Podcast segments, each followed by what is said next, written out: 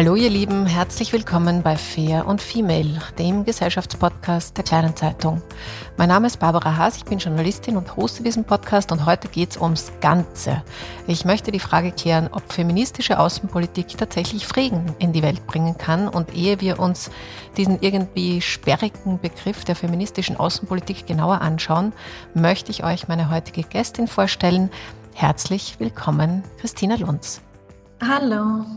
Christina, du bist Gründerin und Geschäftsführerin des Center for Feminist Foreign Policy, bist Menschenrechtsaktivistin und Autorin des Buches Die Zukunft der Außenpolitik ist feministisch.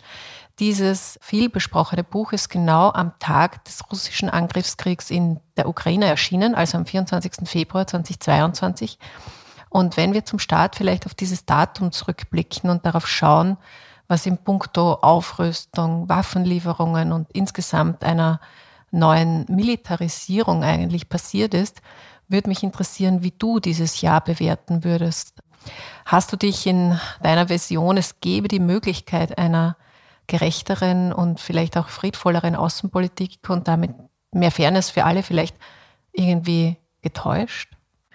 Ähm, wie würde ich das Jahr bewerten? Also natürlich die, also die absolute Katastrophe, die gerade in der Ukraine angerichtet wird und ich, ich würde sagen, dass ähm, das Jahr gezeigt hat, dass wir umso mehr ähm, neue Ideen und Ansätze in Prioritäten in Außen- und Sicherheitspolitik brauchen. Ähm, aktuell gerade hören wir ja sehr viel auch von den verschleppten, entführten äh, ukrainischen Kindern nach Russland. Ähm, so viele persönliche Dramen, ähm, die die Menschen vor Ort erleben. Und wenn der gleichzeitige Fokus dann weiterhin besteht auf Berichterstattung ausschließlich oder disproportional, nicht ausschließlich, aber disproportional ähm, zu, zu, zu, zu, militärischen Themen, dann ähm, bestärkt das für mich den, den Eindruck, den Wunsch, die Position, dass wir die, den Fokus und Prioritäten Außensicherheitspolitik ändern müssen, nämlich auf zu mehr menschliche Sicherheit, Menschenrechtsthemen, die die Geschichten des der persönlichen Erfahrungen der Menschen und, ähm, und, und eine Abkehr von diesem, dieser Annahme, dass ähm, militärische Reaktionen eine langfristige Lösung darstellen. Hm. Ja, ob und in welcher Art und Weise feministische Außenpolitik auch tatsächlich sozusagen verfangen kann. Äh, dazu werden wir gleich noch kommen. Ich möchte noch bei dem Begriff ein bisschen bleiben. Bei uns in Österreich hat er eigentlich noch gar keine rechte Relevanz, aber in Deutschland, dadurch, dass er auch im Koalitionsvertrag äh, steht, ist feministische Außenpolitik in den letzten Wochen und Monaten vielfach besprochen worden. Aber Deutschland ist nicht das einzige Land, das sich auf diesen Weg begeben möchte. In Schweden zum Beispiel wurde schon 2014 festgeschrieben, dass man eine feministische Außenpolitik leben möchte. Aber gerade Schweden hat sich davon wieder abgekehrt und macht jetzt etwas, was äh, ich nicht ganz verstehe, weil als ehemals sozusagen neutrales Land will man jetzt äh, in die NATO. Das ist ja ein glasklares militärisches Bündnis. Was denkst du, wie passt denn das zusammen?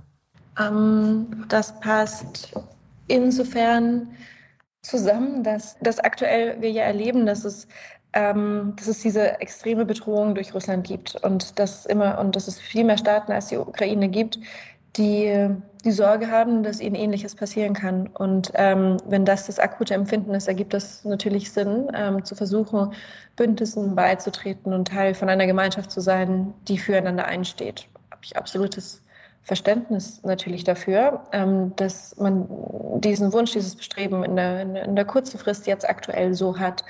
In einem feministischen Verständnis ja, würden aber die Überlegungszyklen ähm, doch ein bisschen weiter, ähm, weiter funktionieren und weiter andauern.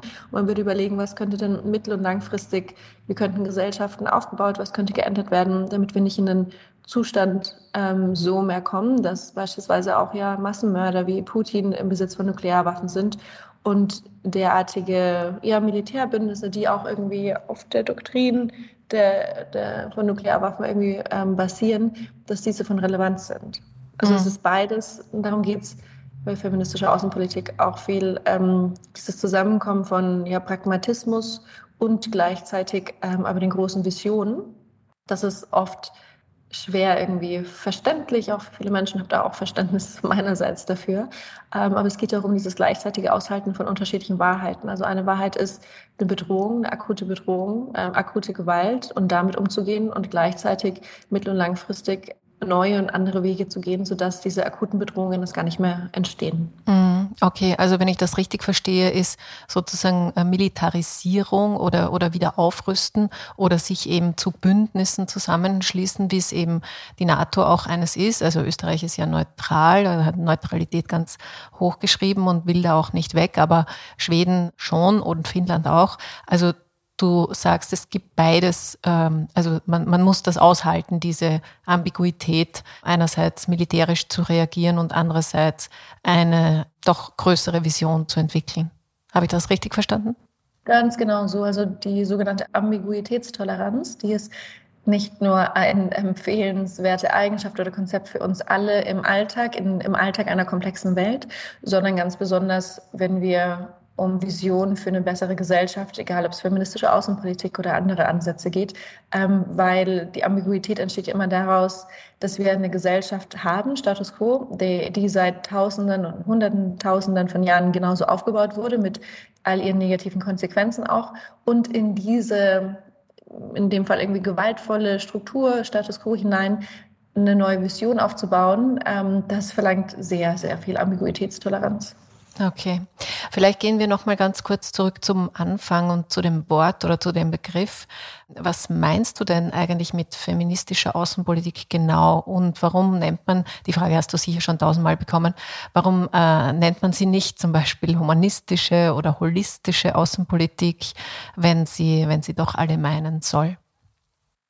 Ja, ähm, genau, feministische Außenpolitik ähm, bedeutet, die, die traditionellen Paradigmen von Außen- und Sicherheitspolitik komplett auf den Kopf zu stellen und neu zu denken. Also die Annahmen, die auch bis heute in den meisten Kursen zu internationalen Beziehungen weltweit gelehrt werden, also die Annahme des sogenannten Realismus, der sagt, alle Staaten stehen in Anarchie zueinander, weil es keine supranationale Regierung gibt und wenn es diese nicht gibt, ähm, dann wollen alle Staaten relativ mächtiger sein als die anderen und das kann man vor allem erreichen durch militärische Aufrüstung, militärische Stärke und so weiter. Und ähm, FeministInnen seit ja, spätestens äh, seit 1915, als erstmal 1200 sich während des Ersten Weltkrieges trafen für eine Konferenz, um die globale Ordnung neu zu denken, aber dann auch seit den 80ern im, in der Wissenschaft, haben genau das auf den Kopf gestellt, haben gesagt, Moment, das ergibt überhaupt gar keinen Sinn. Ähm, die wenigsten Menschen ähm, sind sicherer, ähm, wenn wir irgendwie in Waffen und, und Gewaltstrukturen investieren. Ganz im Gegenteil, das hält die meisten Menschen in Unsicherheit.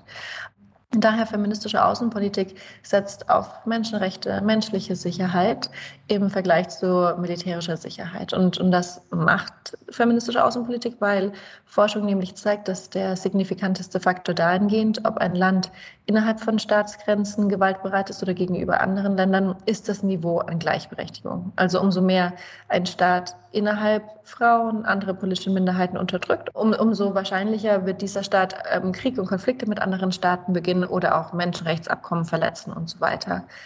Warum der Begriff feministische Außenpolitik und beispielsweise nicht humanistische oder, oder holistische, wie auch immer, ähm, das ist eine wichtige Frage, weil ja, es ist richtig, von feministischer Außenpolitik werden alle profitieren, weil Menschenrechte und Fra Frauenrechte, LGBTI-Rechte, aber Menschenrechte in den, ähm, im Zentrum gerückt werden. Ähm, der Begriff Feminismus ist genau der richtige, weil seit dem Beginn der feministischen Bewegung, seit 200, 250 Jahren, ist das nämlich genau die Forderung von, von Feministinnen. Also der, der, der Wortstamm des, des Feminismus, Feminine, stammt daher, dass die Bewegung ganz am Anfang oder die meiste Zeit auf Frauenrechte sich fokussiert hat. Und das ist richtig und wichtig, weil Frauen die weltweit größte unterdrückte Gruppe sind. Darum ist dieser Fokus total legitim und angebracht. Ähm, über die letzten Jahre ähm, hat sich das, ähm, hat sich das auch viel weiterentwickelt und man hat erkannt, dass diese, man nennt es die First Political Order, also diese erste politische Ordnung der Unterdrückung, nämlich des Mannes gegenüber der Frau, genauso übertragen wird auf andere gesellschaftliche Gruppen. Ähm, ähnlich, also die, dieselben Muster der Unterdrückung ähm, sehen wir eben bei rassifizierten Menschen, bei der LGBTQI-Community Und inzwischen bedeutet eben Feminismus ist, Feminismus ist inhärent intersektional, so in, in meinem oder dem Verständnis meiner Organisation auch und, und der, der meisten FeministInnen. Und das ähm, bedeutet, dass ähm, alle Unterdrückungsstrukturen, die es gibt, aufgrund des Alters, Geschlecht, Hautfarbe, Klasse und so weiter, gleichzeitig, dass man versucht, gleichzeitig zu denken. Und und deswegen hängen, bleiben wir auch bei dem Begriff des Feminismus eben, feministische Außenpolitik hängen, weil ähm, humanistische Außenpolitik eben diese, diese Lücke nicht im Wort aufzeigen würde. Sie würde, humanistische Außenpolitik, Humanismus als, als Wort würde erstmal sagen, okay, gleiche Rechte für alle, das ist richtig, erkennt aber nicht an, dass wir noch weit davon entfernt sind und historisch gesehen das nie ein Konzept war. Und der, das, das Wort Feminismus zeigt diese Lücke auf, sagt eben, Moment, wir müssen diese Lücke benennen, dass beispielsweise weltweit nur drei Viertel, dass Frauen weltweit nur drei Viertel der Rechte genießen, wie Männer genießen. Hm. Und, und die Forderungen nach humanistischer Außenpolitik erinnern mich so ein bisschen an Forderungen nach All Lives Matter statt Black Lives Matter. Also es muss benannt werden, wo die größte Baustelle, die größte Lücke ist um da gezielt dann auch noch anzusetzen. Okay. Okay, also es ist wichtig, das im Wortstamm auch mit drinnen zu haben. Du hast schon gesagt, du stehst ein bisschen in, in der Tradition der feministischen Bewegung. Wir sind ja, wenn man so möchte, gerade so in der dritten feministischen Welle. Du hast schon den Begriff des intersektionalen Feminismus genannt, also das Zusammenspiel an unterschiedlichen Formen von Unterdrückung, also jetzt nicht nur Frauen, sondern auch People of Color, LGBTQI-Bewegung hast du schon genannt, aber ich meine, er meint wahrscheinlich auch Klassenunterschiede und umfasst auch die Ausbeutung des globalen Südens durch den globalen Norden. Und ich finde das alles total nachvollziehbar und auch fein. Aber was ich mich dabei halt frage, ist, gibt es für jene, die aktuell immer noch an der Macht sind in den patriarchalen Strukturen, genug gute Argumente, sich auf diesen Wandel auch einzulassen? Also ich meine, es ist ja schon in jeder Firma oder auch in jeder kleinen Gemeinde sind patriarchale Strukturen unfassbar schwer zu verändern. Und was, was gibt man denen denn an die Hand, so what's in for me als quasi alter weißer Mann?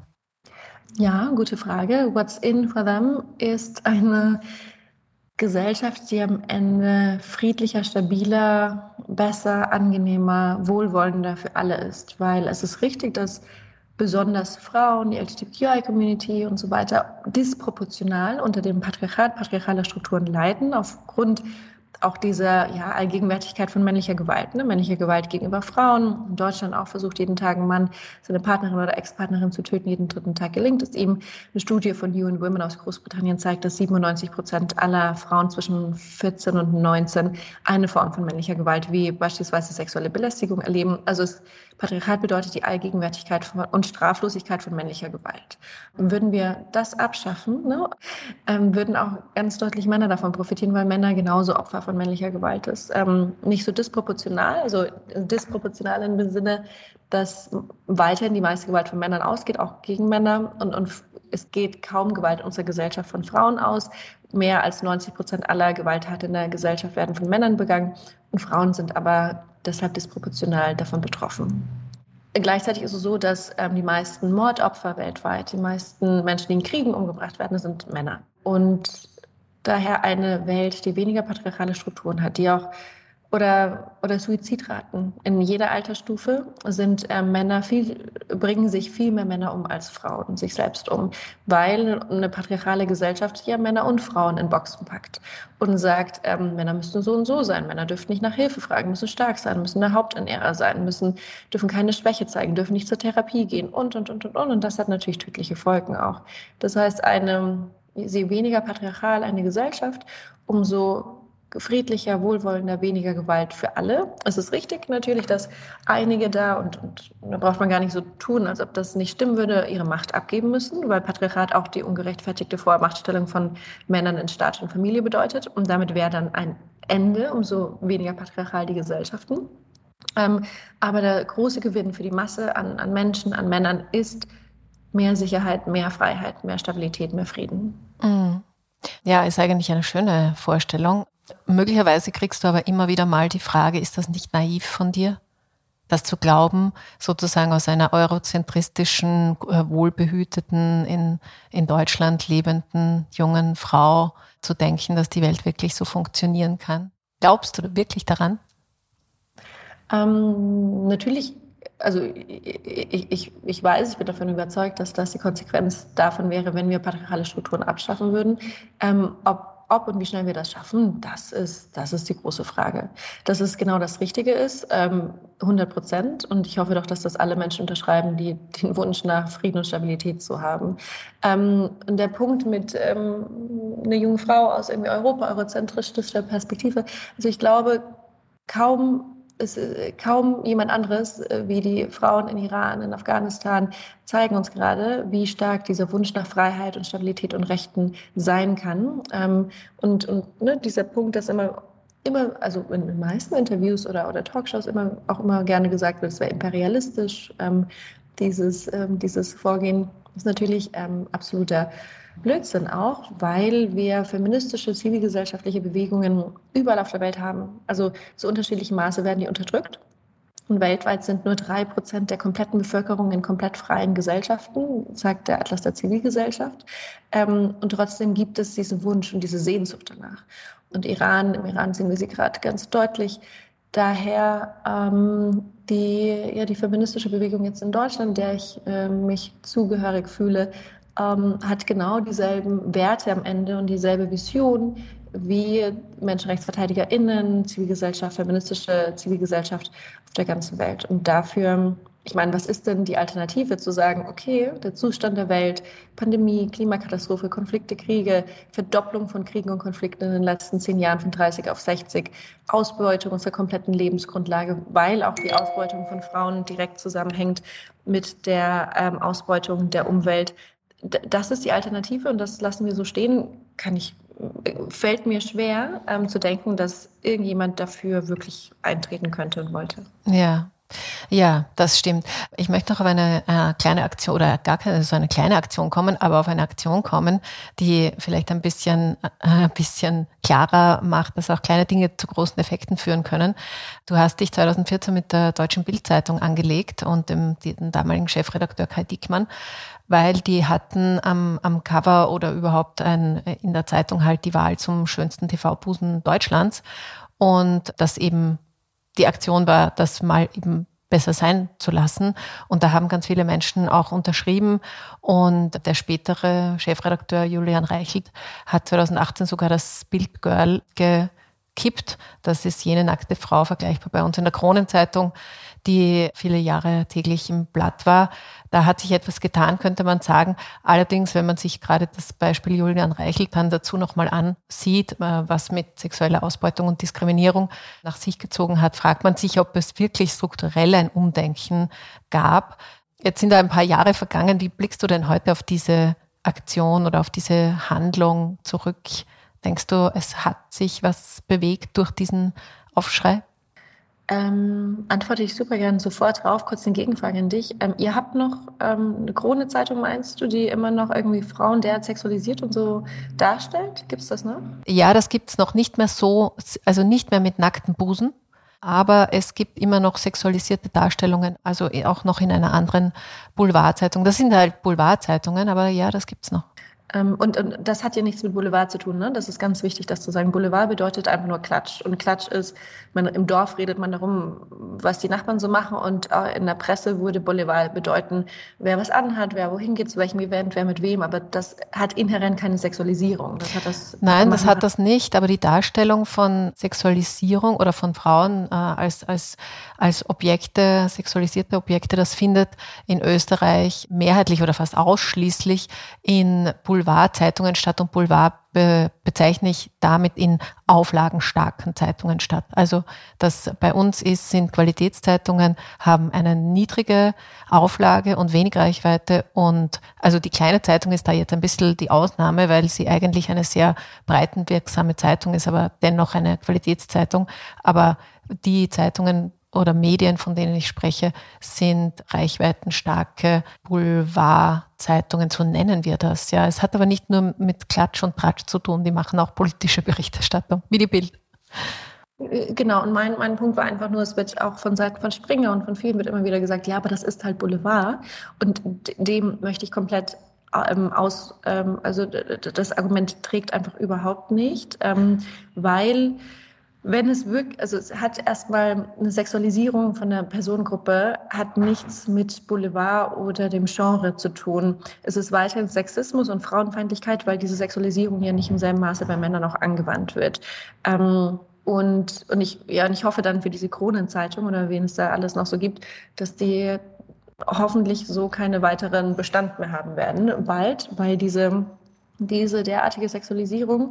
Ähm, wir wissen durch Forschung, und das war auch so der Impetus für meinen Aktivismus vor acht Jahren gegen die Bildzeitung, dass immer dann, wenn eine Personengruppe objektifiziert wird, und eine Objektifizierung kann durch eine Sexualisierung geschehen, ähm, wird dieser Personengruppe menschliche Eigenschaften abgesprochen. Also man nennt das den Prozess der Dehumanisierung. Und Dehumanisierung bedeutet am Ende immer, dass die ähm, Hemmschwelle, ähm, Gewalt gegenüber dieser Personengruppe auszuüben, damit gesenkt wird. Wenn wir jemanden nicht als Menschen sehen, mit all den eigenen tollen Eigenschaften und, ähm, und, und, und, und Familie und was sie tun und was sie denken, sondern einfach nur als Objekte, ähm, äh, Lustobjekte, dann ist es ähm, in dem Prozess wahrscheinlicher, dass Gewalt, ähm, diese Gruppe Gewalt erfährt. Daher ähm, ein Ende all dieser Zeitungen hoffentlich ganz bald, die weiterhin Frauen so darstellen, weil sie eben zu dieser immens hohen Gewaltrate gegenüber Frauen beitragen. So zu deiner Frage, ob, äh, ob, äh, ob das systematisch was geändert hat, das ist äh, eine gute Frage, die stelle ich mir oft. Ich, ich glaube nicht. Ähm, also es war es war wichtig und richtig, damals die Kampagne zu machen. Über 60.000 Menschen haben unterschrieben. Es wurde medial viel darüber berichtet, in Deutschland, aber auch international. Ähm, und ich glaube, damit konnte ich und dann mein ehrenamtliches Team damals ähm, ja zum ersten Mal auch ähm, stärker diesen Zusammenhang zwischen medialen Sexismus und Gewalt gegen Frauen bespielen. Und es hat sich ja was getan. Bild Girl zumindest wurde abgeschafft, aber bis heute werden Frauen systematisch sexualisiert in der Bildzeitung. Und vor, vor wenigen Wochen hatte ich erst einen, einen Post den richtig viele Leute gesehen hatten, ähm, dazu gemacht, weil kurz nach den Preisverleihungen in der Medienbranche Frauen, also Beyoncé hatte damals Geschichte geschrieben und einige anderen, war eine ganze Titelseite in der Bildzeitung dazu, welche Ausschnitte wer irgendwie trug. Und das geht natürlich überhaupt nicht. Das ist menschenverachtend, das ist frauenverachtend. Ähm, und, und ich frage immer wieder auch öffentlich, wieso eigentlich dieser Matthias Döpfner, ähm, Vorstandsvorsitzender der, von Springer, überhaupt noch in dieser Position sein darf.